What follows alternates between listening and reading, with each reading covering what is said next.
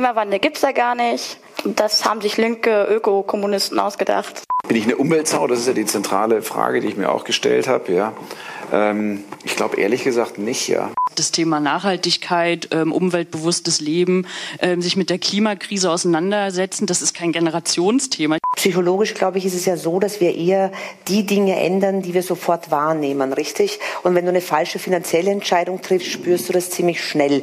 Mit Klimawandel ist es ein bisschen komplexer. Es ist ganz einfach so, dass äh, Facebook ist im Grunde der Nuklearangriff auf das Fundament unserer Demokratie. Das ist der Atomschlag gegen die Informationsfreiheit und gegen die Kultur der, der, der Information, die wir haben. Turi 2 Podcast Menschen, Medien, Marken. Was wird 2020 wirklich wichtig? Welche Werte zählen und wie verändert die Generation Greta Medien und Kommunikation? Zum Launch der Turi 2 Edition 10 haben wir im Januar ins Museum für Kommunikation in Berlin geladen. Beim Agenda-Setting diskutiert Peter Turi mit Fridays for Future-Aktivistin Gwendolin Rautenberg, Z-Chefredakteurin Marike Reimann und Monika Schaller, Sprecherin der Deutschen Post DHL Group, sowie Serviceplan-Chef Florian Haller und Burda-Vorstand Philipp Welte.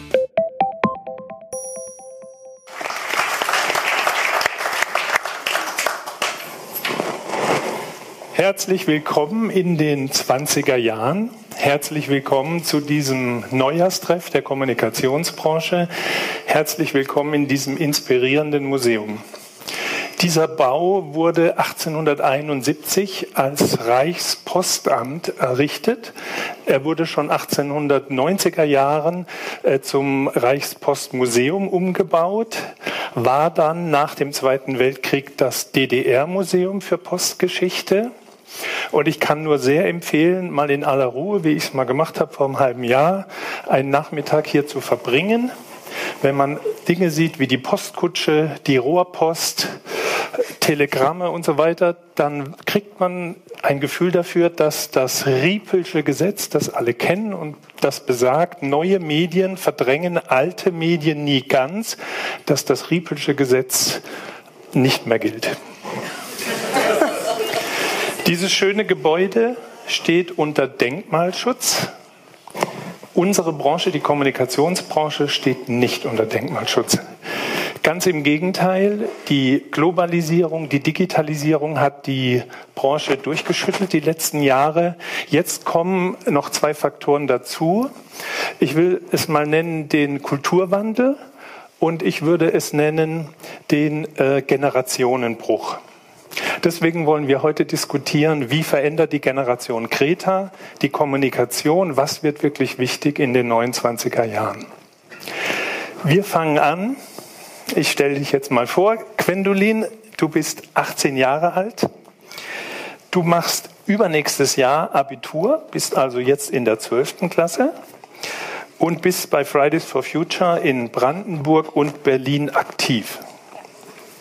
Meine erste Frage an dich. Hast du eine Oma? Ähm, ja. Hat deine Oma einen Hühnerstall und ein Motorrad? Sie hat keinen Hühnerstall, sie hat aber einen Garten und ein Fahrrad.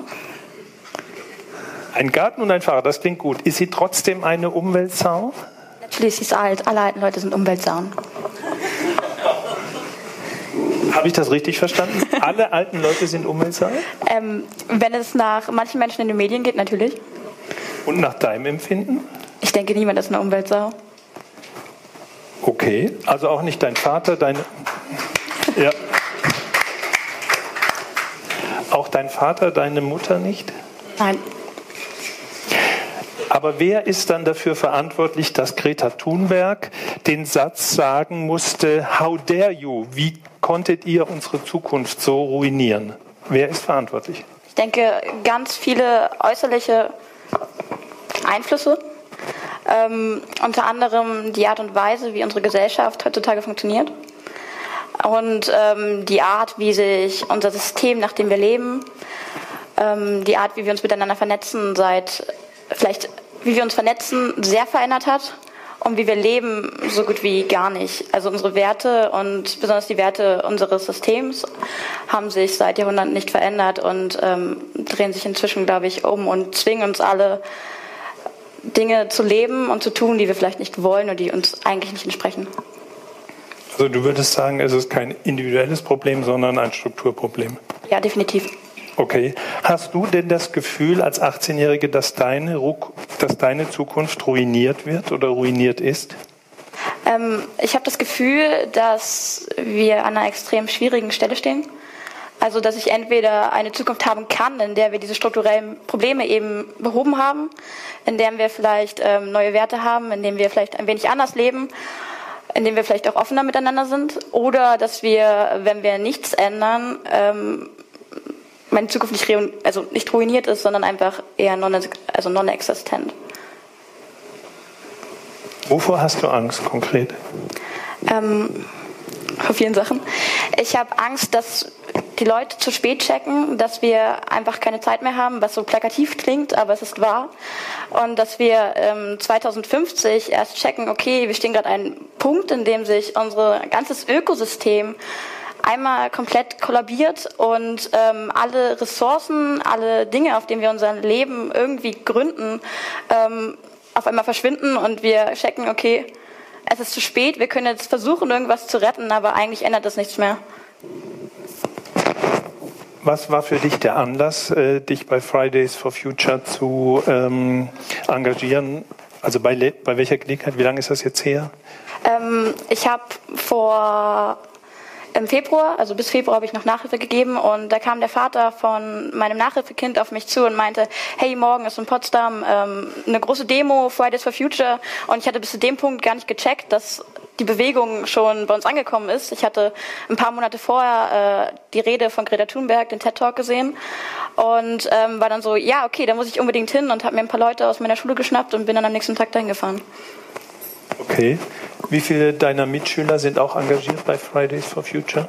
Also in meiner Klassenstufe niemand, über mir glaube ich auch nicht und in der Klassenstufe unter mir glaube ich nur so zwei. Was denkst du, warum nicht mehr? Ähm, ich denke, zum einen liegt es vielleicht an meiner Schule. Also ich habe keine besonders politische Schule. Ähm, zum anderen macht es natürlich irgendwie Angst. Also sich für etwas einzusetzen, macht einen immer verletzlich, macht einen immer angreifbar und ähm, setzt voraus, dass wenn man dem Ganzen entgegenwirken will, sich wirklich gut damit beschäftigen muss, um halt auch schwierigen Fragen zu antworten, die man dann gestellt bekommt, auch wenn man keine Ahnung erst 16, 17, 18 ist. Ähm, und ich denke, das ist für viele sehr viel. Welche Fragen sind das, die euch gestellt werden, die du vielleicht auch doof findest? Ne, so ganz plakatives, okay, wie machen wir denn das dann? Also ihr habt ja auch keine Lösungen, also machen wir jetzt gar nichts und machen so weiter wie immer. Halt äh, dieses, eigentlich hätten wir die Chance, was zu verändern, aber das wäre jetzt vielleicht gerade nicht so profitmaximierend, wie es vielleicht sein sollte. Und ähm, ihr habt jetzt keine Antwort, die uns zu 100 Prozent den Jahresplan bis 2050 vorlegen kann. Deshalb Okay. Und was ist das dümmste Argument, was du je gehört hast gegen das Engagement? Klimawandel gibt es da gar nicht. Ähm, das haben sich linke Ökokommunisten ausgedacht, sowas. Und vielleicht der Vorwurf, ihr wollt einfach nur Schule schwänzen? Ja, der ist ja schon, ich denke, relativ lange, habe ich ihn nicht mehr gehört, aber natürlich auch. Aber ihr engagiert euch ja, du machst das ja zusätzlich zur Schule. Ja. Wie viel Arbeit steckst du da rein oder wie viel Zeit? Uff, zu viel wahrscheinlich, aber ähm, das geht ganz vielen so. Ähm, also im Normalfall ist es so, dass ich äh, nach Hause komme und anfange, irgendwelche Sachen zu erledigen. Dann abends ein paar Telefonkonferenzen habe für verschiedene Sachen, weil ich in relativ vielen Bereichen aktiv bin. Ähm, und so geht es vielen Leuten. Also vor Großstreiks oder größeren Aktionen wird es dann halt nochmal mehr. Du hast bei uns im Interview erzählt, dass manche auch schon einen Burnout Burnout, Burnout hat von deinen Mitstreitern?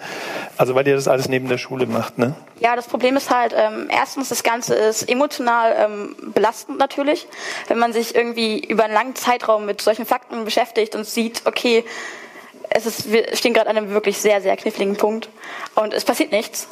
Dann, dass man ähm, teilweise wirklich unglaublich viel Arbeit reinsteckt. Also äh, für mich ist es manchmal normal, dass ich in der Woche im Durchschnitt pro Nacht bloß so vier Stunden Schlaf bekomme. Ähm, und den Rest der Zeit halt wirklich die ganze Zeit eigentlich nur am Rumrennen bin. Und vor Großstreiks ist dann die Belastung halt nochmal größer, weil man irgendwie eine Erwartung hat, man muss mit der Polizei äh, telefonieren, man muss irgendwie sich einen Plan ausdenken, okay, wo lang geht die Route, wie bewerbe ich das Ganze, wann fange ich an mit der Bewerbung, mit wie vielen Leuten kann ich rechnen, also unglaublich viele Faktoren. Und dann ist es durchaus auch normal, dass irgendwie Leute schreiben, okay, ich hatte gerade meinen dritten Nerv heute, aber äh, es läuft noch, es läuft noch, ich mache noch weiter. Und ähm, das ist momentan, glaube ich, ein generelles Problem. Aber wir haben jetzt angefangen, ähm, Strukturen aufzubauen, die halt genau für sowas Hilfe anbieten. Okay, nachher sprechen wir mal noch drüber, wie du auf die Medien schaust und was du von Marken auch erwartest. Ähm, jetzt gehen wir mal weiter, weil wir haben die sieben Minuten, die jeder einzeln hat. Am Schluss machen wir da noch eine halbe Stunde im Gespräch miteinander, damit wir nach einer Stunde ungefähr das hier gemeinsam fortsetzen können. Machen wir mal weiter mit Marike. Marike, du bist 32. Mhm, nicht 18. Wärst du gern noch mal 18? Ja, na klar. Wer nicht? Ich. Echt? ja, dann wüsste ich ja nicht, ob ich noch eine Zukunft habe. Ne? Ach so, okay. Doch, bestimmt. Du bist geboren in Rostock als mhm. Bürgerin der DDR noch. ja. Dein Medienmaster hast du aber in München gemacht. Ja. Auf der Deutschen Journalistenschule. Und genau. In Kombination mit Uni. Seit 2018 bist du Chefredakteurin von Z. Willst du mal ganz kurz sagen, was Z ist? Weiß jemand nicht, wer, was Z ist? Nee, ich glaube. Ach so, für den einen Herrn da hinten. Genau. Ähm, Z ist ähm, ein Online-Magazin des Zeitverlags. Wir haben eine Zielgruppe von 16 bis Ende 30, also die junge Zielgruppe, Gwendolin zum Beispiel. Und ähm, unser Motto ist, es, du bist okay, so wie du bist. Wir haben gerade ein äh, Membership-Programm gelauncht, das heißt Z Green, was genau auf das Thema auch einzahlt, ähm, was Gwendolin vorantreibt Nachhaltigkeit und Nachhaltigkeit, neue Wege zu lieben, zu leben, sich selbst vielleicht in dieser Welt zurechtzufinden. Das sind so unsere Hauptthemen zusammen mit einem sehr diversen Ansatz, den wir schon immer fokussieren und einer geschlechtergerechten Sprache, die wir benutzen. Marike, hast du einen Hühnerstall? Hast du ein Motorrad? Nein, beides nicht. Hühnerstall hätte ich gerne. Die wenigsten 32-Jährigen haben ja einen Hühnerstall. Aber viele deiner Generation haben Lust auf Fernreisen mit dem Billigflieger. Wenn jetzt eine Neunjährige zu dir sagen würde, äh, meine Tante äh, ist eine große Umweltsau, wärst du betroffen? Wie ist es mit dem Umweltbewusstsein deiner Generation? Bin ich dann die Tante? Ja, du wärst die Tante. Ach so. Ja. Mhm. Ähm, würde ich sie erstmal fragen, ähm, warum sie denkt, dass ich eine Umweltsau bin und dann würde ich mit ihr darüber sprechen. Und sicherlich ähm, würde sie Ansätze haben, warum sie mich so nennt und dann würde ich darüber nachdenken, ob ich vielleicht immer noch zu viel Alufolie für meine Stulleneinpackung nehme oder ob ich irgendwie ähm, vielleicht mehr Stoffbeutel zum Einkaufen mitnehmen soll oder oder oder. Also ich würde nicht per se das abtun, wenn jemand mich so bezeichnet, hat er bestimmt meistens auch einen Grund. Würdest du selber sagen, äh, dass deine Generation da was ändern sollte, dass sie dran ist? Ich finde, wir sollten alle was ändern. Also dieses das Thema Nachhaltigkeit, ähm, umweltbewusstes Leben, ähm, sich mit der Klimakrise auseinandersetzen, das ist kein Generationsthema. Ich meine, die Welt geht irgendwann unter, das ist irgendwie sicher oder zumindest äh, rechtssicher. Und ich weiß nicht, ob das ein Generationsthema sein sollte.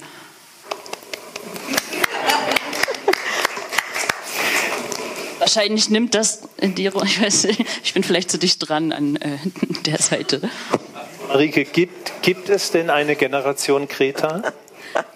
Ich finde das lustig irgendwie. Es gibt äh, seit ein paar Wochen dieses Generation Greta-Ding und seit ich ähm, in, im Journalismus bin, gibt es erst die krasse Generation Y, dann gibt es die krasse Generation Z, jetzt gibt es Generation Greta und eigentlich meinen sie immer alle irgendwie das Gleiche geführt, nämlich irgendeine neue Generation, die irgendwas Neues, Tolles macht.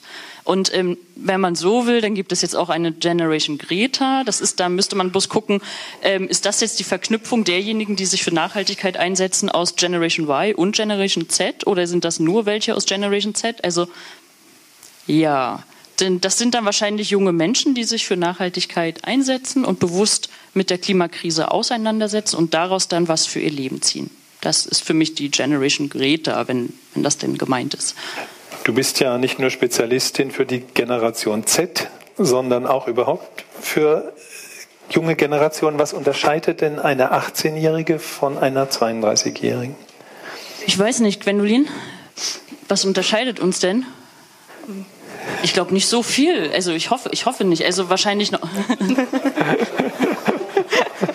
äh, okay, können wir kurz das Licht ein bisschen. ähm, aus meiner Perspektive, da widerspricht mir Gwendolin vielleicht noch ähm, nicht so viel, weil wir sind eigentlich alle, die, egal ob 16, 18, 32, Ende 20, ähm, ähm, Digital Natives mehr oder weniger zumindest. Ähm, ihr noch viel mehr in eurer Generation, also alle irgendwie mit dem Internet, wenn auch vielleicht ein bisschen später, groß geworden, äh, sicher im Umgang damit. Ähm, wir kennen uns in sozialen Netzwerken aus, nutzen die. Vielleicht da nochmal der Unterschied, welche Netzwerke genutzt werden. Während die sehr viel Jüngeren eher auf TikTok unterwegs sind, Snapchat ähm, und sehr viel mehr noch WhatsApp, sind es dann die um die 30-Jährigen eher WhatsApp, Instagram. So, wenn, das ist dann der Unterschied, wenn man auf Medienformate schaut. Gibt es einen grundsätzlichen Generationenkonflikt? Buh, ähm, ja, aber ich glaube, den gibt es immer. Also es gibt immer, es gibt immer die Jüngeren, die die Älteren doof finden und umgekehrt. Ich glaube, das ähm, äh, ist, ist per se so gegeben irgendwie. Ich glaube aber, dass wir mehr darüber nachdenken müssen, was unterscheidet die Generationen, die jetzt gerade sozusagen die Älteren, die Mittelalten und die ähm, Jüngeren sind. Und da spielt das Thema Digitalisierung und Umgang mit Digitalisierung und auch Bewusstsein für digitale Themen und inklusive Themen und diverse Themen, die da nämlich vermehrt mit reinspielen, ähm, eine große Rolle. Und ich glaube, das ist der Unterschied und nicht das Alter. Das heißt, an der digitalen Nutzung äh, machst du den Unterschied fest? Nicht nur an der Nutzung, sondern auch an dem Verständnis, was da mitschwingt. Ich meine, ähm, wir sind mit einer digitalen Welt aufgewachsen, die viel vernetzter ist, wo äh, marginalisierte Gruppen, die früher nicht so sichtbar waren, plötzlich viel sichtbarer sind, die für uns mehr Alltag sind als vielleicht für Leute, die in nicht so einer vernetzten Welt, in so einer globalen Welt groß geworden sind. Und das, da nimmst du einfach eine andere Lebenswirklichkeit mit in deinen Job, in dein, in dein Alltagsleben, in das, was du dir so wünschst und vorstellst und was du dir auch an, an Chancengleichheit zum Beispiel wünschst. Ich glaube, das ist der Unterschied. Du hast in der Turi 2 Edition Nummer 10, die alle, die hier sind, nachher kriegen, in unserem Interview äh, ein Plädoyer gehalten für neue journalistische Formen, wo du sagst, nicht nur das Klassische, was wir mal in der Journalistenschule gelernt haben, ist äh, wertvoll. Kannst du mal ein Beispiel äh, nennen, was du auch machst mit Z und was auch neue journalistische Formen sind? Ähm, vielleicht müsstest du mir die Frage noch konkreter spielen. Ich kann mir vorstellen, dass ähm, ich meinte, dass es nicht nur länger darum geht, ähm, zu überlegen, wie man per se Medien macht für eine bestimmte Zielgruppe, sondern dass man sich überlegen muss, wie sein Team aufgestellt ist, wie man dieses Team zusammen rekrutiert und wie man dann mit diesem Team eben auf Augenhöhe seine Zielgruppe anspricht und nicht per se einfach die Besten ähm, aus den süddeutschen Journalistenschulen einkauft, um dann ähm, elitären Journalismus zu machen. Du plädierst sehr für Diversität und auch für äh, eine Gleichberechtigung. In dem Interview bei uns hast du äh, sozusagen durchgesetzt, dass dieses Interview mit Gender-Sternchen ist. Am Ende hat meine Redaktion auch äh, hier an Nicolin und, und, und Lea, glaube ich auch, gesagt, hier, dann muss aber auch mal Meinungsmacher auch mit Gender-Sternchen. Und wir haben das jetzt, also und Sie haben das durchgesetzt, also in Zukunft Turi 2 mit Gender-Sternchen. Aber alles oder nur die, die sagen, sie wollen? Nein, also man macht ja den Umschlag äh, von dem Buch am Ende und das haben wir gemacht und in Zukunft wird es ganz so sein. Und du hast das geschafft.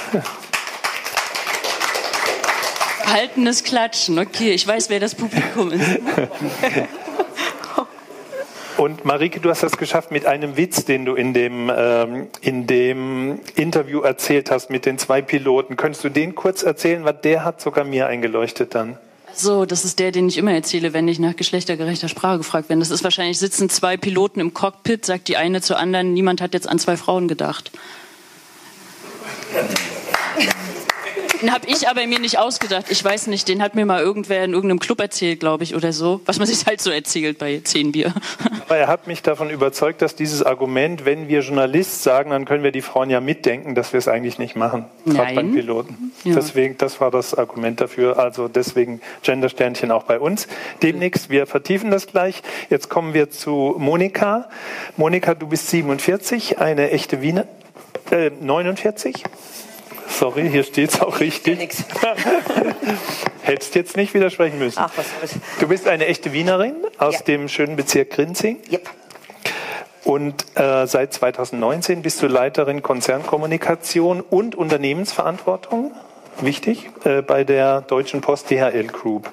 Deine Karriere gestartet hast du als Sales Trader bei einer Investmentbank in Wien. Du warst dann bei Bloomberg. Du warst, hast PR gemacht für die Citigroup, für Goldman, für die Deutsche Bank. Du bist also eine echte Finanzexpertin. Deswegen darf ich ganz provokativ fragen, schauen wir zu sehr aufs Geld und zu wenig auf die Umwelt? Ist das strukturell angelegt, dass wir den falschen Blick haben? Ich weiß nicht, ich glaube, das muss man ein bisschen abschichten, von welcher Zielgruppe man spricht. Wenn du jetzt über den Konsumenten sprichst, psychologisch glaube ich, ist es ja so, dass wir eher die Dinge ändern, die wir sofort wahrnehmen, richtig? Und wenn du eine falsche finanzielle Entscheidung triffst, spürst du das ziemlich schnell. Mit Klimawandel ist es ein bisschen komplexer. Okay, du steigst einen Flieger, du fliegst in Urlaub, du weißt, das hat schon einen Impact, ne? ist nicht so gut. Aber spätestens, wenn du in der Sonne in Mallorca am Pool liegst, hast du den wahrscheinlich unter schlechte Gewissen ein bisschen vergessen. Ähm, ich glaube schon, dass sich was ändert. Ich glaube, dass die Leute mehr darauf schauen.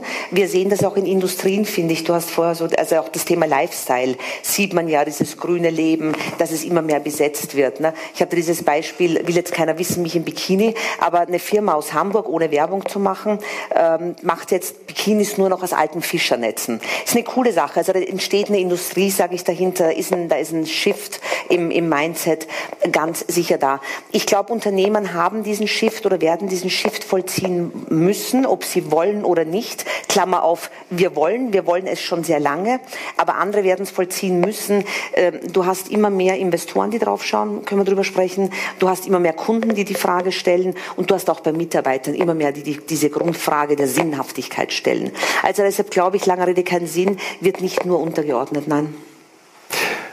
Das heißt auch, du vertraust darauf, dass der Konsument das schon regelt, dass das innerhalb der kapitalistischen Regeln äh, funktioniert, der marktwirtschaftlichen Regeln, also sozusagen Angebot regelt die, Na also die Nachfrage regelt das Angebot. Bist, ist das dann auch ein Plädoyer gegen staatliche Eingriffe? Also ich bin natürlich marktliberal äh, gegeben, wo ich herkomme. Ähm, ich glaube am Ende des Tages, ich habe die Finanzkrise live äh, und in Farbe miterleben dürfen. Ähm, so ein System ähm, kann sehr schnell wackeln und in Schieflage kommen. Ähm, und ich bin, ich bin, bin absolut bei dir, Gwendoline, dass die Situation eine ist, die wirklich Auf Aufmerksamkeit erfordert, keine Frage. Ich glaube halt nur, dass wir ein Aneinandergreifen von verschiedenen Themen haben. Wir haben hier das Thema Wirtschaft, wir haben das Thema Gesellschaft und wir haben auch Politik. Und ohne Rahmenbedingungen, there is only so much you can do. Ähm, es wird kosten und ich glaube, das muss vermittelt werden.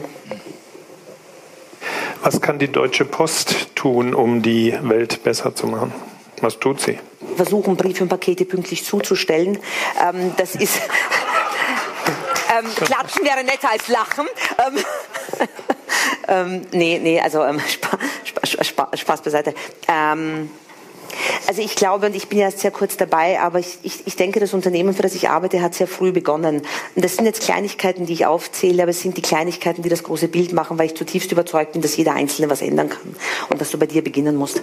Ähm, wir haben 2003 begonnen, die erste Packstation zu haben. Das heißt, du bündelst einfach den Verkehr, du hast weniger Transport, du hast weniger CO2-Emissionen. Wir haben die ersten neutralen, äh, die ersten grünen Produkte 2006 gebracht. Wir sind 2008 gekommen mit der Idee, dass wir an Emissionen rangehen müssen. Wir haben das Ziel 2050 CO2-frei zu sein, schon viel früher ausgegeben als andere.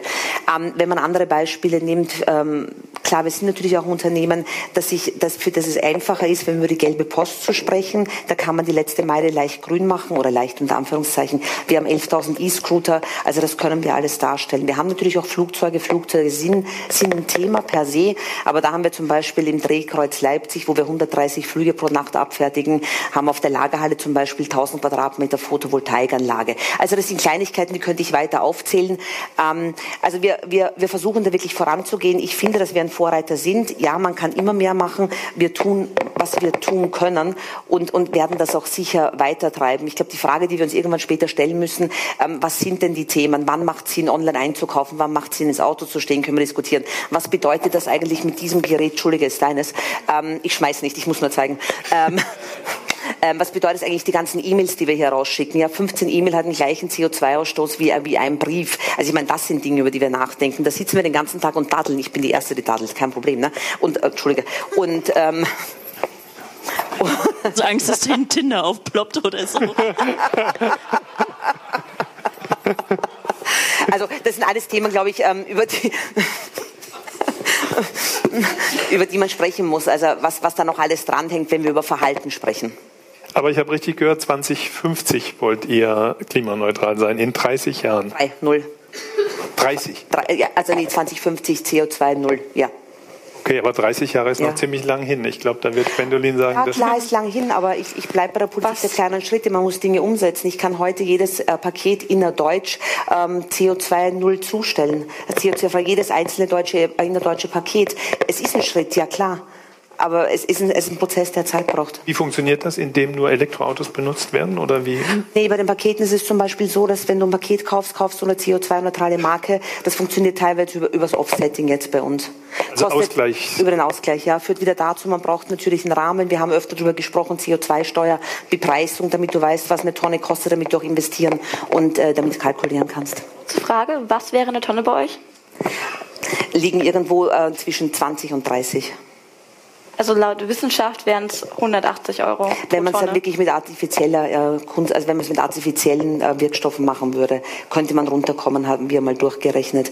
Wir setzen momentan 2018 haben wir im innerdeutschen 250.000 wop, 250.000 Kilogramm CO, äh, CO2-Tonne freigestellt äh, durch Berechnet ihr dann aufs 2 Grad Ziel, ja? Also auf das 2 ja, Grad wir haben ja, vor, ja, wir haben über das Ziel vorher gesprochen, ja. Wir Ja. hatten vorhin das Gespräch schon wegen der Ziele.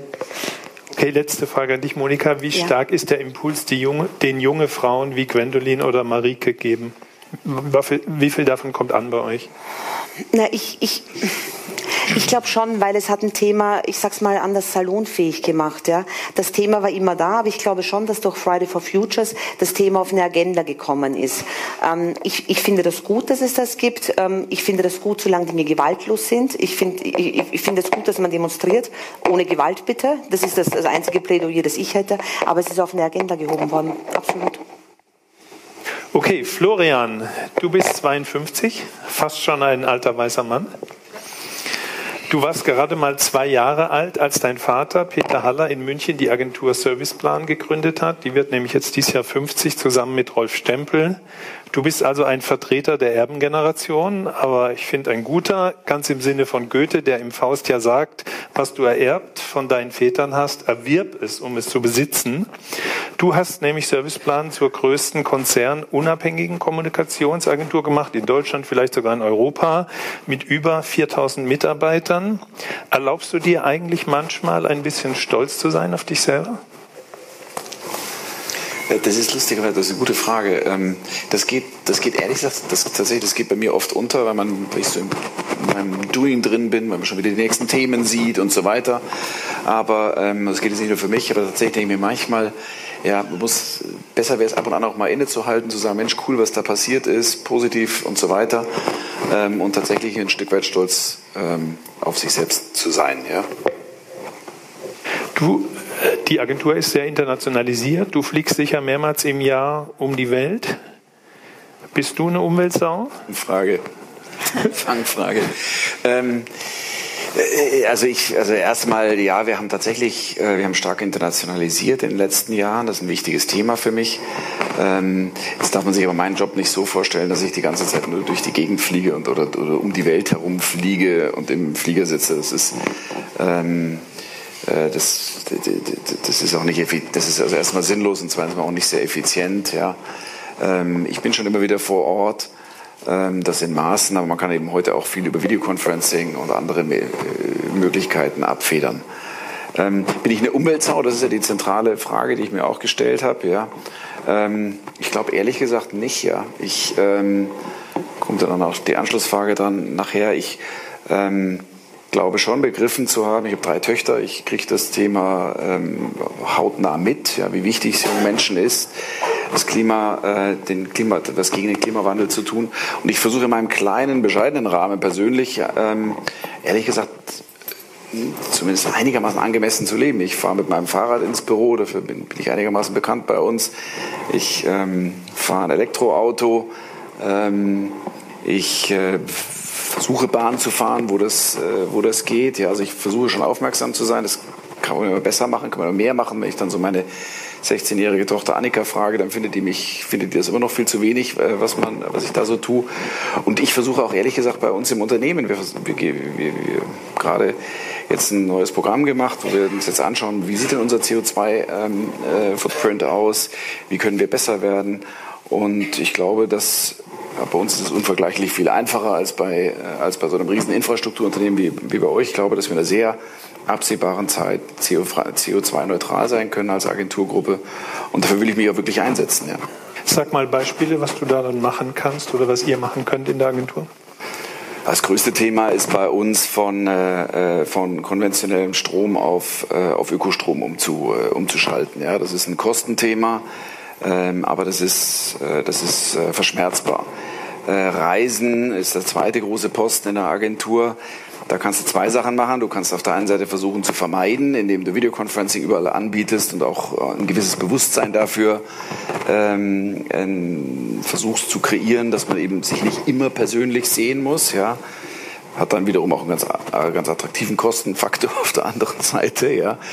Ähm, und ähm, äh, zweitens äh, kann man darauf hinwirken, dass eben ähm, bestimmte Strecken nicht mehr geflogen, sondern mit der Bahn gemacht werden. Das Dritte, was du machen kannst, ist natürlich, ähm, ist, dass du CO2-Ausgleich äh, über Zertifikate machst. So. Ähm, dann kannst du, ähm, dann haben wir uns entschieden, in den Innenstädten zu sein. Das heißt, dass unsere, äh, unsere Kolleginnen und Kollegen ähm, ähm mit Öffentlichen kommen können oder mit den Fahrrädern kommen können. Wenn du mal, du warst, warst mal bei uns in München, wenn du da draußen bist, da also unser größtes Parkplatzproblem sind die vielen Fahrräder, die wir haben. Das ist kein Witz, das ist echt ein Problem wegen der Feuerwehranfahrt.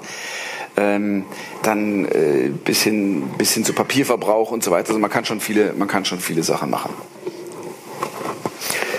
Du bist als Agenturchef ja auch Gesprächspartner für viele Marketingleiter und CEOs in der Wirtschaft. Was rätst du denen?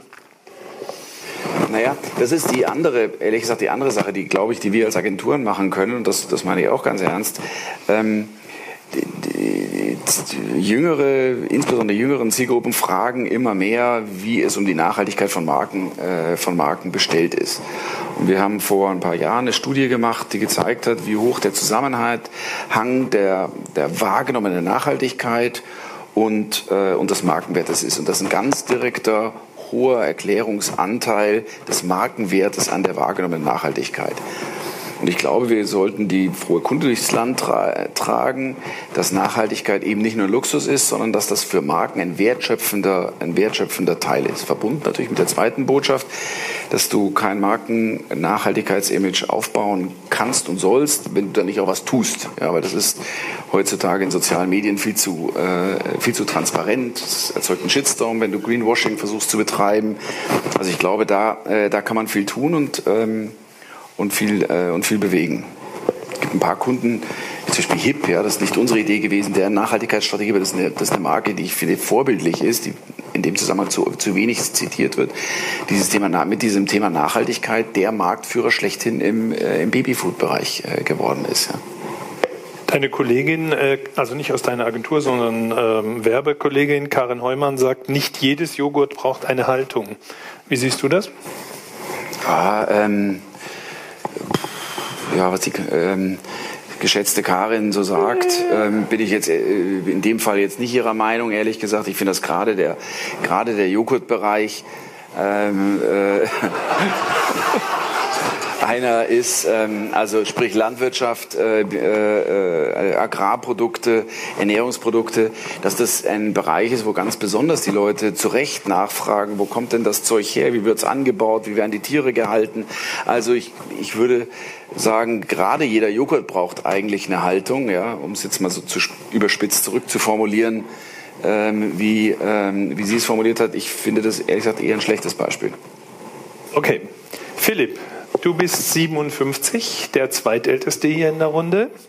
Du bist Schwabe, gelernter Journalist, sozialisiert mit Print und baust als Burda-Vorstand mit am Wandel im Verlag, der auch ein Kulturwandel ist. Was ändert sich im neuen Jahrzehnt bei Burda in der Branche? Also ich glaube, ganz, äh, ganz grundsätzlich ändert sich natürlich in, unsere Welt ändert sich, wird sich in diesen zehn Jahren, diese Dekade fundamental verändern. Ähm, wir werden ähm, Dinge, einen, einen, technologischen Fortschritt erleben, den wir uns heute noch gar nicht vorstellen können. Und es wird unsere gesamte Industrie verändern. Ähm, das ist so. Und Boda ist ein Teil dieser Industrie. Wir haben den großen Vorteil, dass wir sehr früh angefangen haben, uns zu verändern. Wir befinden uns in einem kontinuierlichen Transformationsprozess. Von daher macht mir das für unser Unternehmen keine Sorge. Ich habe meine größte Sorge, wenn ich nach vorne schaue, ist auch tatsächlich nicht die wirtschaftliche, der wirtschaftliche Erfolg des Unternehmens, weil den kann man sicherstellen, indem man einfach ähm, sich mit den Veränderungen beschäftigt. Was mich viel mehr umtreibt, ist die grundsätzliche Sorge um unsere Demokratie und um das, was wie die Veränderung, die wir durch die Technologie erleben, was das mit unserer Gesellschaft macht, was das mit unserer, ähm, mit unserer Demokratie letztendlich macht, was es mit unserer Welt macht. Und ich glaube, da kommen wir in diesen zehn Jahren an einen an einen Punkt. Ich würde mal sagen, im Grunde kann man, wenn man in einige Länder schaut, weltweit, auch in Europa, dann glaube ich, stehen wir an einer Klippe. Ähm, und ähm, wir müssen uns entscheiden, ob wir tatsächlich diesen Weg weitergehen wollen und ob es Möglichkeiten, Wege gibt, ähm, die, sagen wir mal, innezuhalten und sich zu überlegen, wie wir eigentlich unsere Demokratie, wie wir die Freiheit dieser Gesellschaft, in der wir groß geworden sind, wie wir die retten können. Wir sehen überall um uns herum, wie die Freiheit ähm, der Menschen eingeschränkt wird, wie ähm, im Grunde durch das Verbreiten von Lügen eine tausendmal verbreitete Lüge wird zur Wahrheit, wird äh, zur politischen Realität, wird zur Macht. Das erleben wir tagtäglich. Und ich glaube, wir, es ist unsere Aufgabe, als eine der wirklich letzten freien Demokratien, die es auf dieser Welt gibt, ähm, aufzustehen und zu sagen, stopp. Wir müssen ähm, die Demokratie, wir müssen die Freiheit verteidigen, weil der Tag, an dem wir aufhören, für die Freiheit zu kämpfen, wird der Tag sein, an dem diese Freiheit stirbt. Und auch bei uns, in, unserem, in Europa, in unserem Land bist ein starker Kritiker der sozialen Netzwerke, äh, Facebook zum Beispiel, und äh, betonst, dass der Verlagsjournalismus was ganz anderes ist. Was kritisierst du an Facebook und warum ist Verlagsjournalismus so wichtig aus deiner Sicht? Es ist ganz einfach so, dass äh, Facebook ist im Grunde der Nuklearangriff auf das Fundament unserer Demokratie. Das ist der Atomschlag gegen die Informationsfreiheit und gegen die Kultur der, der, der Information, die wir haben. Jede Demokratie basiert auf der freien Information, auf der wahrhaften Information. Und äh, Medien sind im Grunde die Gatekeeper zwischen Lüge und Wahrheit, zwischen Propaganda und Realität. Und diese Gatekeeper-Funktion ist ähm, erodiert durch die sozialen Netzwerke, ähm, die äh, Informationen, Inhalte verbreiten, ohne jede Art von Verantwortung dafür zu übernehmen. Und das ist, wie gesagt, der, der, der, der, Angriff auf unsere Demokratie kommt aus den sozialen Netzwerken, aus der Manipulation von Menschen äh, über die sozialen Netzwerke. Ich finde es ja besonders äh, erschreckend, dass es Untersuchungen gibt, dass Fake News, also Sachen, die offensichtlich falsch sind, aber spektakulär falsch sind, die interessant klingen, dass die die weitere Verbreitung finden gegenüber echten, wahren Nachrichten. Es ist die traurige Realität tatsächlich, dass ähm, eine Lüge verbreitet sich, äh, spreadet äh, schneller als die Wahrheit. Und was sich am schnellsten verbreitet, ist die politische Lüge.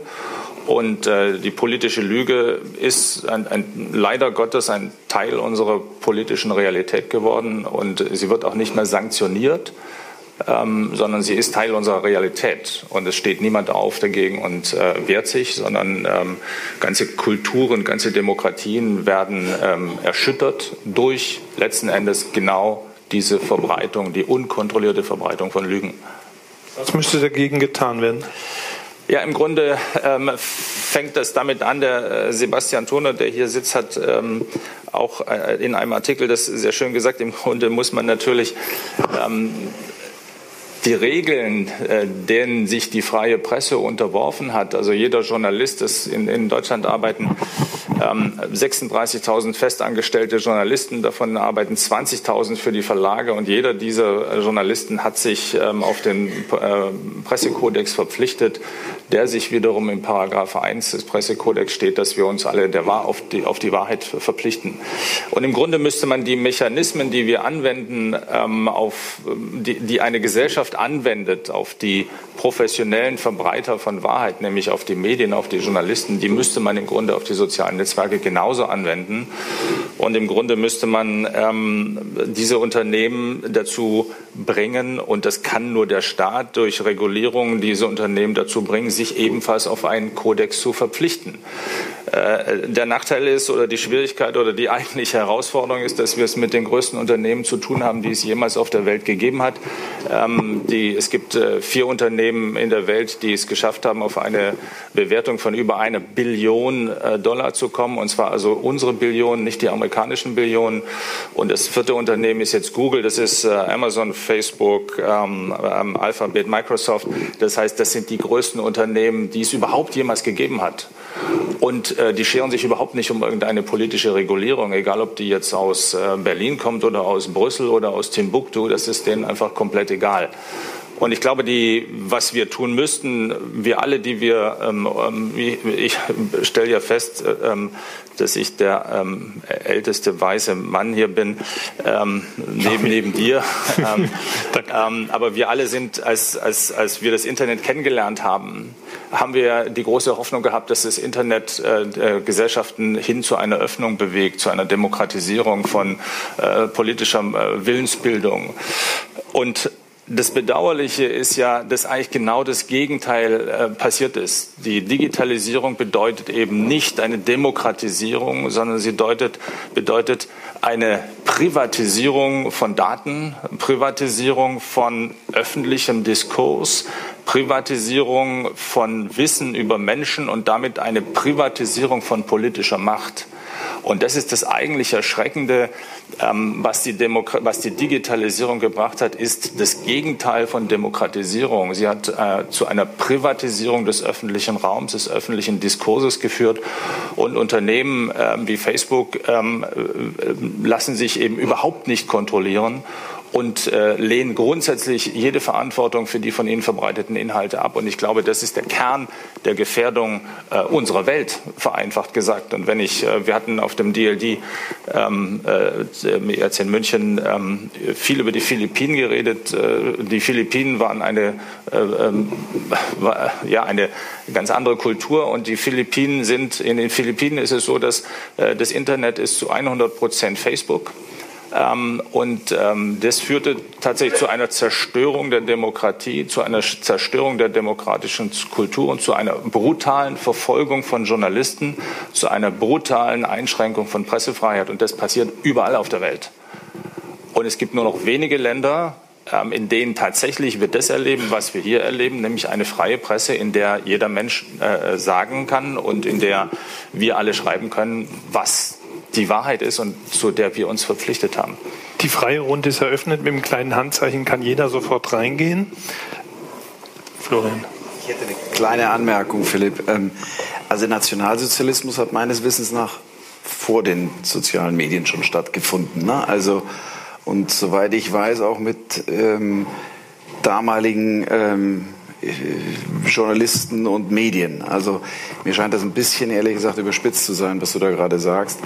Ähm, zweiter Punkt, wenn du dir den arabischen Frühling dir anschaust, ja, wo haben sich die Leute damals informiert? Ja, ähm, die haben sich ähm, nicht bei den ähm, staatlichen Journalisten informiert, ja, sondern die haben sich informiert über die sozialen, über die sozialen Medien, über soziale Netzwerke. Also äh, point taken, dass da Probleme sind und äh, bin der Letzte, der gegen, gegen einen Qualitätsjournalismus spricht.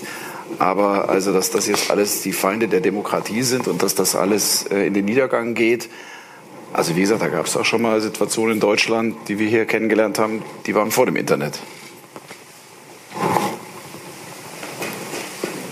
Ähm, ich glaube, dass man Also ich stimme zum Teil zu, aber ich glaube, ich ähm, würde noch weitergehen und sagen, dass man nicht nur Unternehmen wie Google, Facebook in die Verantwortung nehmen muss, die ja jetzt auch, zumindest ist meine Wahrnehmung, auch aus Gesprächen von Mitarbeitern, Mitarbeiterinnen des, der Unternehmen, ähm, das zum Teil erkannt haben, dass nicht nur die in die Verantwortung gehen, sondern dass wir einfach überlegen müssen, welche Strukturen brauchen wir, um mit diesem Internet und den Gefahren, die aus dem Internet heraus entstehen, einem Shitstorm, äh, sexueller Belästigung, Morddrohung, Vergewaltigungsdrohung, die sind an der Tagesordnung für viele Journalisten und Journalistinnen, die ins, was ins Internet schreiben oder bei öffentlichen Auftreten ihre Meinung sagen. Welche Strukturen müssen wir schaffen als Medienhäuser?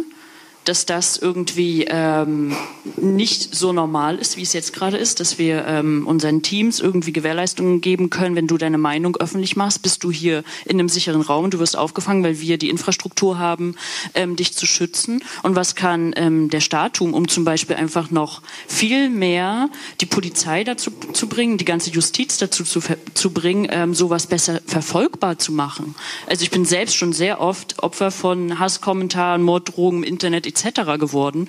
Und niemals konnte irgendjemand gefunden werden, es konnte nicht weiterverfolgt werden. Und ich bin da bei Weitem nicht die einzige Journalistin, der es so geht, sondern ich glaube, es geht fast jeder Journalistin und äh, vielleicht auch jedem Journalisten irgendwann mal so.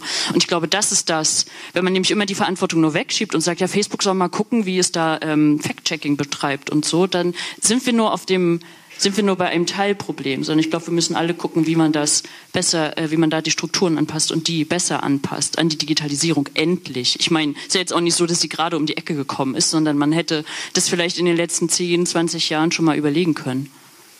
Äh, genau.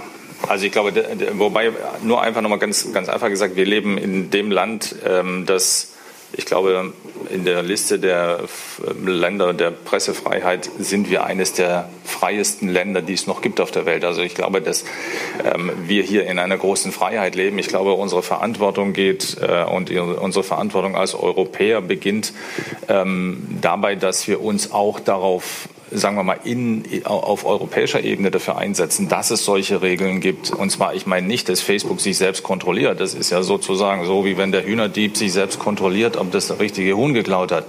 Sondern es geht darum, dass äh, wir Spielregeln, die für uns für uns Journalisten, für uns Medienleute äh, selbstverständlich gelten, dass diese Regeln eben auch angewandt werden auf Unternehmen, die exterritorial sind und die sagen, wir sind ja eigentlich nur eine Plattform.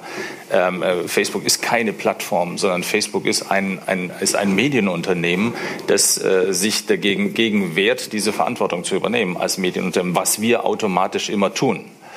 Also ähm, ja, der ist der Staat gefordert. Der Staat ist aber nicht der deutsche Staat, da ist Europa gefordert. Da sind im Grunde die westlichen Demokratien gefordert und da ist noch viel mehr gefordert letzten Endes. Stimme ich total zu, dass die Verantwortung natürlich da auch liegt. Ich glaube aber nicht, dass diese, dass viele oder alle Medienunternehmen. Ich meine, das hat der WDR gerade bewiesen, dass er sich eben nicht hinter den Journalisten gestellt hat, der da dieses ähm, Hühnerstall, ähm, äh, Umweltsau, oh, ähm, Satire-Video gemacht hat.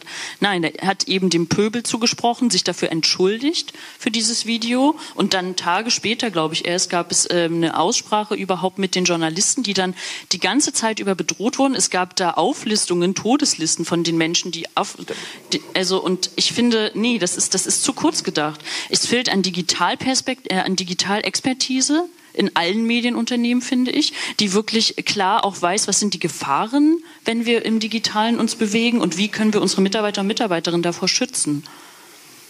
Ich würde, ich würde gerne mal Gwendolin in die Diskussion einbeziehen wollen. Gwendolin, äh, welche Medien benutzt du? Wie siehst du die Rolle der Medien in der Klimadiskussion? Deine Generation, was schaut ihr überhaupt noch? Ähm, welche Rolle, welche Medien nutzt ihr auch für eure Arbeit bei äh, Friday for Future? Ähm, ich würde als erstes kurz auf ihn eingehen wollen. Gerne. Und zwar ähm, natürlich, also mir hat das ein bisschen gefehlt. Ähm, aus meiner Sicht sind alle Großkonzerne, also weltweit agierende Großkonzerne, ähm, von diesem Standpunkt aus äh, eine Gefahr für die Demokratie, was sie natürlich sind.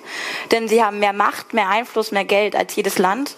Und äh, sobald sich diese Großkonzerne eben aus den Ländern zurück ziehen, ist das ein gigantischer Nachteil für diese Länder.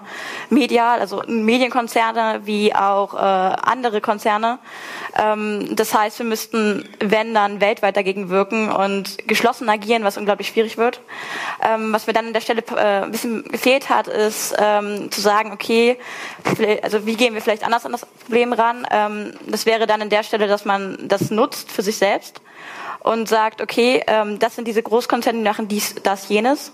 Wie können wir mit unseren Werten, mit unseren ähm, Inhalten, wie können wir ähnlich bedeutsam werden und wie können wir unsere Themen darüber pushen? Was dann jetzt wäre, was mir oft aufgefallen ist bei ähm, Zeitungen oder generell, ähm, warum sie bei jungen Leuten meistens nicht ankommen, ist einfach, die Einstiegshürde ist ziemlich groß. Wir sind einfach äh, faul in dem, in Anführungszeichen, wir sind daran gewöhnt, dass wir es vorgesetzt bekommen und zwar kostenlos, ohne irgendwelche Adblocker, ohne irgendwas. Ähm, und das andere ist, wir lesen kaum ähm, Zeitschriften. A, ich nicht, bestelle mir sie nicht nach, äh, nach Hause, weil ich, ich finde es halt Verschwendung, wenn ich sie danach wegwerfe. Und auf der anderen Seite kann ich alles, was ich irgendwie brauche, genauso schnell im Internet eben über diese Konzerne finden. Also warum sollte ich mir das bestellen? Aus der Sicht. Und was jetzt gefragt wäre, wäre zu sagen, okay, ich habe hier den Boda Verlag oder was weiß ich und äh, ich finde jetzt einen Weg, ähm, an die Generation ranzugehen und eben mit diesem Konzept, mit diesem keine Einstiegshürde, ähm, genau das zu pushen, was diese Generation halt auch interessiert, was in meinem Fall halt Nachhaltigkeit wäre. Ähm, und kann dann eben mit diesem Großkonzern konkurrieren und ihnen ein Stückchen vom Kuchen abweisen, ihnen ein bisschen ähm, Macht sozusagen entziehen, die sie dann halt nicht mehr über äh, unsere Demokratie in dem Sinne haben. Aber Gwendolin, es gibt doch diese jungen Seiten, zum Beispiel Z eben hier, die Chefredakteurin sitzt neben dir. Äh, ihr wolltet schon ein Selfie zusammenfasst machen. Nutzt du sowas wie Z? Äh, es gibt ein junges Angebot vom Spiegel, es gibt auch Nachhaltigkeitsportale, glaube ich, von Burda. Nutzt ihr sowas oder? Ähm, also wir haben bei uns in der Bewegung generell Leute, die halt irgendwie für irgendwas ein ähm, irgendwas abonniert haben und wenn man irgendwas braucht, fragt man halt in der Gruppe und sagt so, okay, ich möchte gern das und das lesen, kannst du mir das kurz schicken? Ähm, was da halt auch das Problem ist, ist wieder die Einstiegshürde, weil ich glaube, Z kostet 6 Euro oder sowas in die Art. Nein, nur die Zusatzinhalte. Ah. Du kriegst 100% Z kostenlos. Okay, sehr gut. Aber wenn du 120% möchtest und einen Baum pflanzen, dann kannst du das ab 3,66 Euro tun. Genau, das ist, glaube ich, wieder der Punkt. Und in anderen Medien geht es halt darüber, dass man dann sagt, okay, wir machen dies und das und können uns gut vermarkten und haben dafür dann halt irgendwelche Werbefläche, die wir äh, angeben, was dann da vielleicht nicht der Fall ist und finanzieren es dann darüber. Das heißt, für den Konsumer ähm, ist das Ganze halt gratis. Er hat ein Erlebnis, er hat das Gefühl, er hat was Gutes getan. Er hat halt tatsächlich auch was Gutes getan. Und dafür äh, habt ihr dann ähm, halt irgendwie, keine Ahnung, eine Werbung, die da steht oder irgendwas an der Seite, was dann natürlich wieder irgendwas Nachhaltiges sein kann, womit man dann sagen kann, okay, ich rücke jetzt die und die Firma in den Blick oder ich rücke jetzt das und das Projekt in den Blick, ähm, was vielleicht auch wichtig ist. Nutzt du denn oder nutzt ihr ARD, ZDF oder das Jugendangebot äh, von ARD, ZDF Funk? Ähm, wie gesagt, immer noch über dieses, okay, ich brauche gerade was oder mich interessiert das und das Thema, ähm, in die Gruppe fragen, okay, was haltet ihr davon? Hat da irgendwer äh, irgendwas abonniert? Es läuft halt so. Ähm, ansonsten medial funktionieren wir natürlich auch eben sehr, sehr viel über diese Großkonzerne. Also unsere Bewegung wäre niemals entstanden, wenn es kein YouTube geben würde. Unsere Bewegung wäre niemals so groß geworden, wenn es kein ähm, Instagram geben würde, kein Facebook, obwohl wir das nicht so intensiv nutzen. Ähm, unsere Mobi würde ohne Instagram nicht funktionieren. Also wir sind da schon recht oft mit dabei. Aber es wäre für uns natürlich auch interessant zu wissen, okay, was, was für neue Wege können wir da gehen und was für neue Wege können wir da finden und womit unterstützen wir jetzt vielleicht nicht, ähm, keine Ahnung, Google oder so, die natürlich nicht besonders klimafreundlich sind.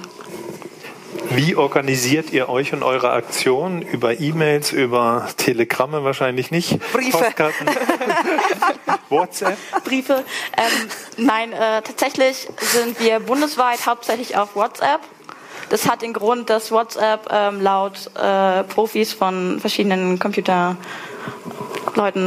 ähm, gesagt haben, immer noch eins der sichersten ähm, Kommunikationschannel für uns ist. Deshalb benutzen wir das immer noch.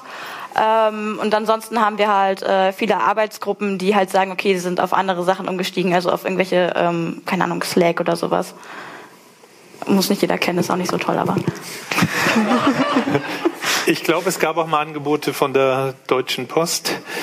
Gibt es die eigentlich noch? Es gab was von der Deutschen Post? Entschuldigung, habe es akustisch nicht Es gab mal Angebote, eine WhatsApp-Alternative und äh, sichere E-Mail und so weiter. Hat, haben deutsche Konzerne da überhaupt keine Chance gegen die weltweiten Plattformen? Aber ich glaube einfach, es ist ein anderes Geschäft. Unser Geschäft ist und bleibt einfach, muss man sagen, wir sind das größte Logistikunternehmen der Welt. Ja. Ähm, unser Geschäft in Deutschland ist einfach das Post- und Paketgeschäft und der Rest ist klassische Logistik einfach bei uns. Ja. Also E-Mails ist jetzt nichts das, was mich beschäftigt. Ja, wir haben tatsächlich auch äh, E-Mails, also jede Ortsgruppe hat E-Mails. Allerdings äh, haben wir festgestellt, dass es von uns, wir erreichen die Menschen besser ähm, oder die Organisatorinnen besser, wenn wir über WhatsApp gehen weil in unserer Generation liest kaum jemand noch regelmäßig E-Mails. Die Frage ist natürlich. Das finde ich immer schlimmer für ihn. Also manchmal denke ich das auch, dass mancher Pressesprecher, äh, da, da, sagt dann äh, die Teammitarbeiter, sagen Sie es doch mir, Sie wissen doch, der kommt nicht dazu, seine E-Mails zu lesen. Aber ich finde, E-Mail funktioniert ganz gut für uns, unsere Mitarbeiter, aber ihr seid natürlich schon die nächste Generation, Philipp frage mich immer, ob, ob, euch dann, wenn ihr WhatsApp benutzt, ähm, ob dann auch klar ist, wem das eigentlich gehört. Ähm, und äh, was das für Unternehmen sind, denen das gehört. Die Grunde, meine Sorge ist natürlich nicht nur auf der einen Seite, auf der, die Grundsorge ähm, habe ich natürlich, was einfach die Stabilität unserer Demokratie anbetrifft. Die andere Sorge ist, ähm, dass äh, Europa keine, Europa hat kein bisschen digitale Infrastruktur, sondern die, die digitale Infrastruktur, auf der wir kommunizieren, äh, ist eine rein US-amerikanische. Das heißt, die, obliegt nicht im entferntesten unserer Kontrolle. Und äh, wenn äh, Google will, dann schaltet Google uns das Internet ab. Ähm, das ist äh, ganz einfach. Und dann gibt es die einzige Alternative, kommt dann aus äh, China. Ähm, eine Sorge, die, die, ich, die ich als Europäer habe, ist natürlich, ähm, wo ist eigentlich unser unser, mm, unser Anspruch an eigene digitale Infrastruktur zu entwickeln, eine Infrastruktur zu entwickeln, die uns aus äh, eben nicht in einer Abhängigkeit von ähm, sagen wir mal, du hast die US-amerikanische Struktur und du hast die chinesische Struktur und es gibt nichts anderes. Das heißt, wir bewegen uns eigentlich immer ähm, in, in, auf Territorien, die wir nicht ähm, unseren Werten entsprechend kontrollieren können. Und äh, im Grunde glaube ich, dass es eigentlich unser Anspruch sein müsste, als, als europäische Nationen, als europäische Gesellschaften, ähm, da ein, mit einer ganz anderen, mit einer anderen Innovationskraft dahinterher zu gehen und zu sagen, was können wir eigentlich selber auf die Beine stellen. Im Grunde äh, hat die Digitalisierung das vollendet, was äh, der Morgentauplan äh, 1945 nicht geschafft hat. Wir sind im Grunde eine äh, wirtschaftliche Nutzfläche für US-amerikanische Großkonzerne geworden. Ähm, das hat, hat, damals nach dem Krieg nicht geklappt, jetzt hat es geklappt. Ähm, über ähm, diese Unternehmen, die sich, wie, wie gesagt, jenseits unserer Kontrolle befinden und die nicht mal Steuern zahlen in Europa. Also die Frage ist, ist es eigentlich bewusst, mit wessen in, sozusagen mit welchen Unternehmen diese Kommunikation stattfindet ja, und auch welche Qualität tatsächlich die, der Wahrheitsgehalt dessen hat, was dort zum Beispiel über Facebook transportiert wird. Also naja, Facebook nutzen wir nicht, genau. Also wenig, naja. sehr, sehr wenig und auch ungern. Ähm, zu viele Hate-Kommentare. Aber äh, auf WhatsApp ist uns das durchaus bewusst. Wir sind tatsächlich auch schon seit, ich glaube, Anfang der Bewegung dabei, irgendwie zu gucken, okay, wo könnten wir sonst hingehen? Es ist allerdings unglaublich schwierig, weil diesen Standard, besonders diesen Standard an Datenverschlüsselung, ähm, WhatsApp zu hacken ist unglaublich teuer. Ähm, wir wissen, wo die Server liegen etc. Ähm, den zu finden ist schwierig und gleichzeitig sind wir auch schon sehr lange dran, zu versuchen, irgendwie was Eigenes zu basteln, also Plattformen, Innovation, wie gesagt. Ähm, aber das ist natürlich ein Riesending und da sitzen Menschen dran, die teilweise das noch studieren, ähm, die noch nie irgendwas in der Richtung gemacht haben, schon seit Ewigkeiten und es ist halt schwierig, aber ich glaube, wir kommen den Ganzen immer näher. Mal sehen, was draus wird. Ähm, genau, aber es ist halt dann auch wieder eine Abwägung zwischen, okay, wie können wir die Leute erreichen, die wir erreichen müssen, damit wir mit unserer Bewegung, wir haben ja auch ein gewisses Ziel, ähm, ein gewisses wichtiges Ziel, äh, damit wir dies erreichen. Ähm, und wie können wir gleichzeitig sagen, okay, wir wollen jetzt nicht diese Großkonzerne unterstützen, wir wollen ähm, eigentlich lieber kleine Sachen pushen. Das ist halt schwierig. Also im Grunde müsste das Internet zurück zu seinen Anfängen geführt werden, als es eigentlich eine freie Kommunikation von freien Menschen war, entstand im akademischen Raum. Und äh, das ist äh, 25, 30 Jahre her. Und was daraus geworden ist, ähm, ist halt eben tatsächlich ist ein großes Geschäft. Das mit dem Kuchen ähm, ist einfach so, wenn äh, diese drei großen Unternehmen, Google, Facebook und ähm, Amazon, sich von diesem Werbekuchen zum Beispiel in Deutschland ihren Teil genommen haben, dann sind etwa 80 Prozent der digitalen Werbeinvestitionen weg und von den restlichen 20 Prozent äh, finanziert sich äh, Z und tausende andere Inhaltsangebote in Deutschland. Das heißt, diese Unternehmen sind einfach in einem so unfassbaren Dimension größer als alles, was, äh, was wir, ähm, was es sonst gibt auf dieser Welt. Und das muss man sich einfach immer bewusst machen. Und das Verbreiten von Lügen ist Teil des Geschäftsmodells von Facebook, weil eine Lüge eine viermal so große Interaktion ähm, äh, verursacht auf Facebook wie das, Verbreiten, wie das Verbreiten von Wahrheiten. Und das muss man einfach wissen. Ähm, und das, uns geht es oder mir geht es einfach darum, dass man diese Unternehmen durchaus kritisch betrachtet und dass man aus dieser ähm, Gläubigkeit, alles was Technologie ist, ist per se eigentlich gut, weil Technologie ist neutral. Nein, Technologie ist im Grunde ja neutral, aber Menschen, die die Technologie benutzen, sind halt eben nicht neutral sondern die nutzen Technologie und da arbeiten äh, Bots und äh, Menschen äh, intensiv dran, äh, unsere Gesellschaft und, und, die Menschheit zu manipulieren. Also, also durchaus ähm, intern ist das, denke ich, allen bewusst. Es ist natürlich trotzdem schwierig, weil, wie gesagt, es ist ziemlich alternativlos auch. Ähm, und was mir gerade eben noch eingefallen ist, was vielleicht auch helfen könnte, ist die Art, wie da, also wie Wissen vermittelt wird. Ähm, meiner Generation ist es oft sehr wichtig, dass wir viele Fakten einfach nur lesen. Also gar nicht so sehr ausschmücken, sondern mehr, okay, das und das passiert, das hat diesen und diesen Outpack und das liegt an den und den Sachen mehr interessiert die Menschen gar nicht. Und äh, besonders in einer Welt wie der heutigen, in der man ähm, den ganzen Tag unglaublich mit Wissen und Informationen überflutet wird, mit Halbwahrheiten, um die man sich dann echt nicht mehr kümmern möchte, um allen möglichen Dingen, dann ist es, glaube ich, die beste, äh, beste Strategie, zu sagen, ähm, wir versuchen vielleicht ähm, die wichtigen Punkte rauszusuchen und genau diese schnell zu erklären. Und ich denke, das Problem ist halt, dass Instagram zum Beispiel das ganz gut kann, indem es einfach halt irgendwie ein Bild hat, was die ganzen Infos drauf hat. Oder ähm, Facebook irgendwie einen Text hat, wo alle wichtigen Sachen drinstehen. Oder Twitter ähm, die politische Meinung unglaublich schnell rüberkommt. Und das ist halt bei herkömmlichen Medien wie Zeitschriften nicht so. Was, was, was ich ganz spannend finde, ist die Frage, also ich, ich habe 20 Jahre in der Finanzindustrie verbracht und äh, extrem viel mit Journalisten gearbeitet und das war nicht spannungsfrei. Ähm, aber ich schätze Journalismus, ich mag auch soziale Medien, ist gar nicht mein Thema. Ich schätze Journalismus dafür, dass er einordnet. Ähm, ich finde diese Einordnung wahnsinnig wichtig. Ich verstehe eine Nachrichtenagentur, die Fakten bringt, aber ich mag Einordnung, weil ich glaube, dass Journalismus eine Rolle zu spielen hat. Es ist auf Augenhöhe, was stattfindet. Das finde ich sehr, sehr wichtig. Interessiert euch Einordnung? Ich meine jetzt die Generation. Ich meine gar nicht, äh, ich meine gar nicht die Gruppe, für die du stehst, sondern deine Generation. Interessiert euch das? Einordnung in welchem Sinne? Einord mhm. ähm, Einordnung von Themen. Journalismus hat die Aufgabe, ein Thema zu nehmen und dieses einzuordnen. So definiere ich eure Rolle zumindest, wie ich das sehe. Ja. Interessiert äh, euch das?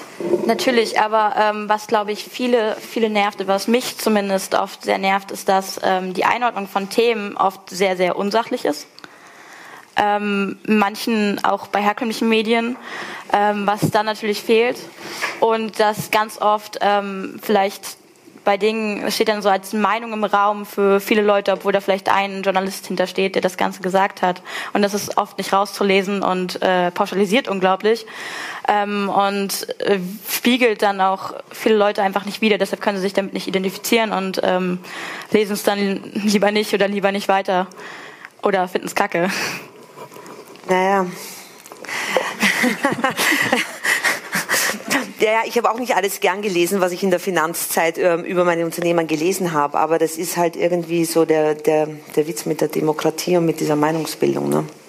Ja, natürlich. Ähm, was jetzt momentan halt auch ein ganz großer Punkt ist, es kommt, glaube ich, auch viel durch Fridays for Future, ist halt, dass ähm, ein sehr großer Teil der Bevölkerung im Bezug zu vorher ähm, politisch wird und tatsächlich auch äh, dahinter schaut. Also früher war es halt eben viel dieses, okay, da ist eine Nachricht, traurig, was gibt's heute Abend zum Essen?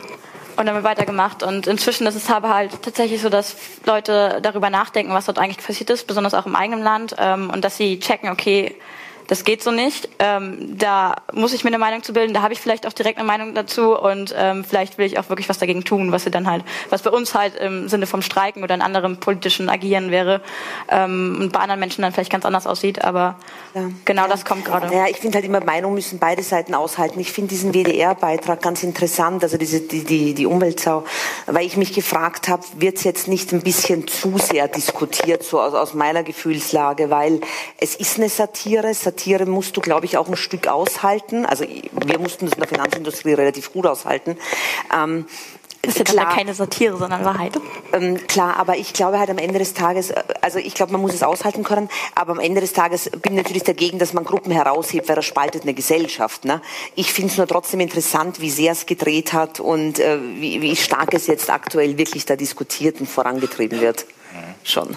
Marike, Marike, äh, ich habe eine Frage an dich. In deiner Altersgruppe, in deinem Medium, das du machst, hat der Journalist da noch oder die Journalistin eine herausgehobene Funktion? Hören äh, die Leute dem Journalisten, der Journalistin zu oder müsst ihr eher die Zuhörer sein eurer, eurer Leser? Ich glaube, dass wir in der Verantwortung sind, dass wir noch sehr viel, und zwar alle Medien, egal welche Zielgruppe das jetzt ist und aus welcher Generation diese Zielgruppe kommt, dass wir in unserer Arbeit viel transparenter werden, also sagen, wie wir recherchieren, wie wir an Informationen kommen, aber auch um zu erklären, ähm, wie Medienarbeit funktioniert, um Medienkompetenz zu vermitteln. Ich glaube, dass man, wenn man sich mehr öffnet als Medienunternehmen und sich auch in den Dialog mit einer kritischen ähm, Community begibt, dass man dann die Chance hat, Leuten auch Journalismusarbeit nahezubringen und dann vielleicht ähm, eher noch ähm, zu verhindern, dass Leute sowas schreien wie Lügenpresse oder sie ein Unbehagen haben jeglichen Journalismus gegenüber. Ich glaube, das ist ganz wichtig und das ist ähm, total unterschiedlich. Also das ist, da mache ich keinen Unterschied, ob das jetzt äh, ein Spiegel Online ist, ein Z oder ein Zeit Online oder was auch immer. Ich glaube, diesen Auftrag sollten alle viel, viel mehr noch wahrnehmen, wenn sie ihrer Community auf Augenhöhe begegnen wollen und dem auch vorweggreifen wollen, was dort nämlich passiert ist mit dieser Umweltsau. Gut, dann würde ich sagen, wir machen jetzt eine ganz letzte kurze Runde und dann gehen wir ins Gespräch miteinander. Ich fange beim Philipp an. Philipp, was steht 2020 auf deiner Agenda? Was ist das Wichtigste? Das Wichtigste auf meiner Agenda ist tatsächlich, dass ich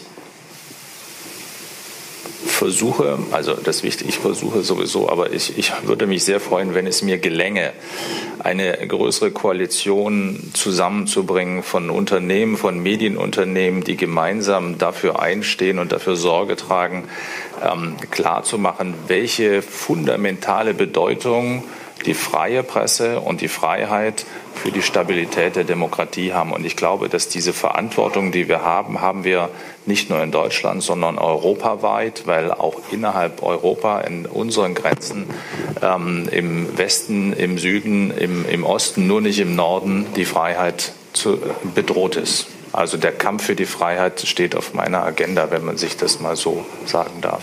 Florian, was steht auf deiner Agenda? Die große Party zum 50. von deiner Agentur oder? Ähm, ja, eigentlich sind es eigentlich sind's drei Themen.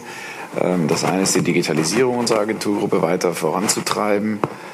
Ähm, das zweite ist äh, unsere äh, Internationalisierung weiter voranzutreiben und zum Erfolg zu machen. Und drittens unsere Kultur dabei nicht zu verlieren und uns selbst nicht zu fremd zu werden. Monika, deine Agenda? Ich denke gerade über den 50. Geburtstag nach, weil du 50. in der Agentur hast und ich 50 werde. Egal. ähm, ich würde. Entschuldigung. Kannst du damit uns feiern? ähm, ich hoffe, dass wir als Gesellschaft nicht versuchen, Globalisierung zurückzudrehen. Das hoffe ich sehr. Und ich, äh, was mich beschäftigt, ist, ich wünsche mir, dass wir Dinge auch positiver angehen und auch das, was erreicht wird, manchmal hervorheben und nicht nur in, in, in diese negative Lebenseinstellung verfallen und alles schlecht sehen. Ich wünsche mir im Prinzip mit das Gegenteil. Ich möchte, dass wir eine andere äh, Fehlerkultur haben und dass Fehler okay sind und dass man darüber spricht und dass dann äh, besser auch ähm, daraus gelernt werden kann. Insgesamt ähm, sind wir bei fünf Jahren Z jetzt dieses Jahr und da ähm, gilt es für mich und für mein Team weiterhin zu schauen, wie können wir auch nach außen hin andere Medien vielleicht dahin gehen, ähm, dazu bringen, eine diversere Berichterstattung ähm, in jeglicher Hinsicht ähm, zu forcieren, weil ich das für wichtig halte und auch ähm, wichtig halte im Hinblick auf die digitale Entwicklung. Ähm, und natürlich, wie sich unser neues Geschäftsmodell Z-Green entwickelt. Ähm, ja, ich wünsche mir natürlich, natürlich, natürlich, dass wir äh, am Ende des Jahres, weil dieses Jahr ist unglaublich essentiell für das 1,5 Grad Ziel, ähm, dass wir am Ende des Jahres sagen können, okay, wir haben einen großen Schritt gemacht, wir haben einen wichtigen Schritt gemacht und wir sind jetzt an dem Punkt, wo wir sagen können, okay, wir können mit gutem Gefühl in die Zukunft gucken und haben Hoffnung, dass wir, wenn wir jetzt weitermachen, wenn wir jetzt so sagen, okay, wir haben jetzt die und die Leute unterm Hut, ähm, dass wir dann das 1,5 Grad Ziel erfüllen können. Turi 2 Podcast. Abonnieren Sie uns unter turi2.de slash podcast sowie bei Spotify, iTunes, Deezer und Audio Now.